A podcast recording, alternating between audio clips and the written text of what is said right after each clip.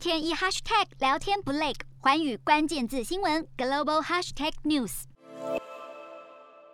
这一节的寰宇大话题，我们要先来关注到的就是半导体产业。目前看起来呢，二零二二年的前景是看好的，而且销售额预计还会再创新高。那么最主要呢，就是受惠于了全球需求强劲以及价格上涨等等的因素。所以最新报告呢，现在就显示了二零二一年的时候，全球销售成长了百分之二十六，是达到了五千五百三十亿美元。这个数字呢，是创下了历史新高。那么到了今年二零二二年的时候，时候预估呢，还会再继续增加百分之九左右，所以渴望是首度的突破六千亿美元的大关。那么根据了玉利安怡这个贸易保险公司三号他们发布的二零二二年的电子业展望的报告就指出了，全球现在晶片销售成长的背后，其实包含了三大的助力，有哪三大呢？首先就是电子产品现在需求量大增的，就是包含的笔记型电脑或是智慧型手机，其实需求量都是慢慢的增大，所以现在呢，这一组大约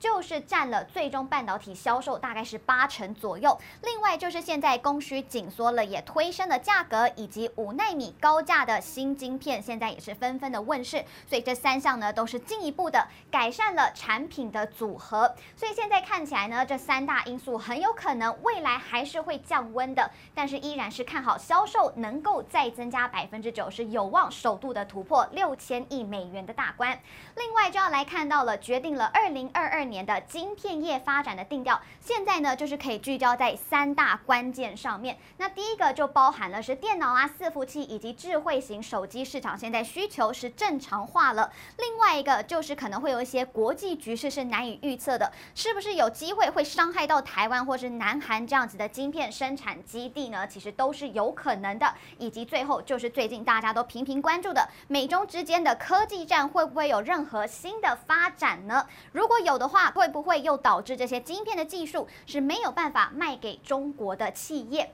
不过，其实晶片业现在当然也是面临了四大风险。那么，首先就是现在需求正常化了，所以可能会导致对这些硬体销售的打击程度，可能比大家原本预期的还要再来得更高一些。再来，当然就是新冠疫情哦，因为现在就是一个全球工位的危机，还是有可能持续的干扰到供应链，导致整个制造业的活动长期及冻结。从而呢就会伤害到整个半导体的需求。第三就是刚刚提到的美中科技战，以及最后就是气候异常的事件频频发生了，其实都还是有可能会为半导体产业成为一个重大的挑战。不过再来我们就看到了，传出现在南韩的三星电子以及 SK 集团正在扩大对系统晶片领域这样的投资。那么三星电子建新厂的进度其实已经超前，而且这个消息是不断的传出来。另外就是 SK 集团他们收购合作的消息也是频频传出。三星集团现在根据了解呢，三星的 P 三厂的计划原本是说，二零二三年下半年的时候会竣工，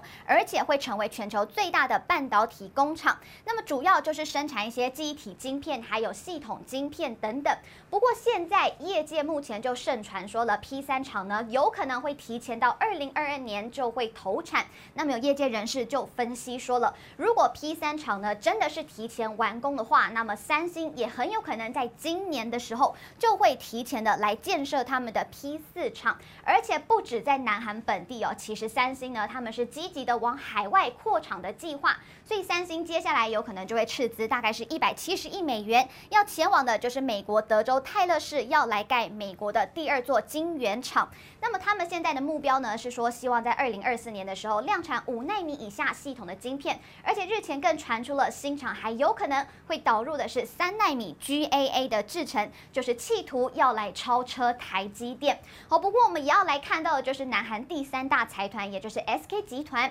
现在其实正在透过 SK 海力士以及 SK 电信要来进军系统晶片的市场。那么为了要加速商业化，其实 SK 电信他们就分拆了他们旗下的人工智慧晶片的事业，并且他们就成立了一个新的公司，接下来将会跟辉达还有超微半导体等等这些全球无晶圆厂 IC 大厂要来进行 AI。的晶片竞赛。而 SK 电信和 SK 海力士呢，他们则是在记忆体相关技术方面要一起来进行合作，并且他们是委托了台积电代工生产。那么这一切都是为了要加速商业化。但是值得关注到的呢，其实就是 SK 集团的董事长崔泰元，他曾经呢是在十二月初的时候，他说过，他说目前是没有在美国设晶圆厂这样的一个计划，但是他们现在正在研究投资先决条件，所以等于就说了，不排除未来是有可能会前往美国来设厂的。那么业界的专家就认为了，SK 集团透过了自家晶片的设计，还有收购一些新厂以及 SK 海力士的机体事业，是积极的要拓展无产半导体这样的一个事业。洞悉全球走向，掌握世界脉动，无所不谈，深入分析。我是何荣。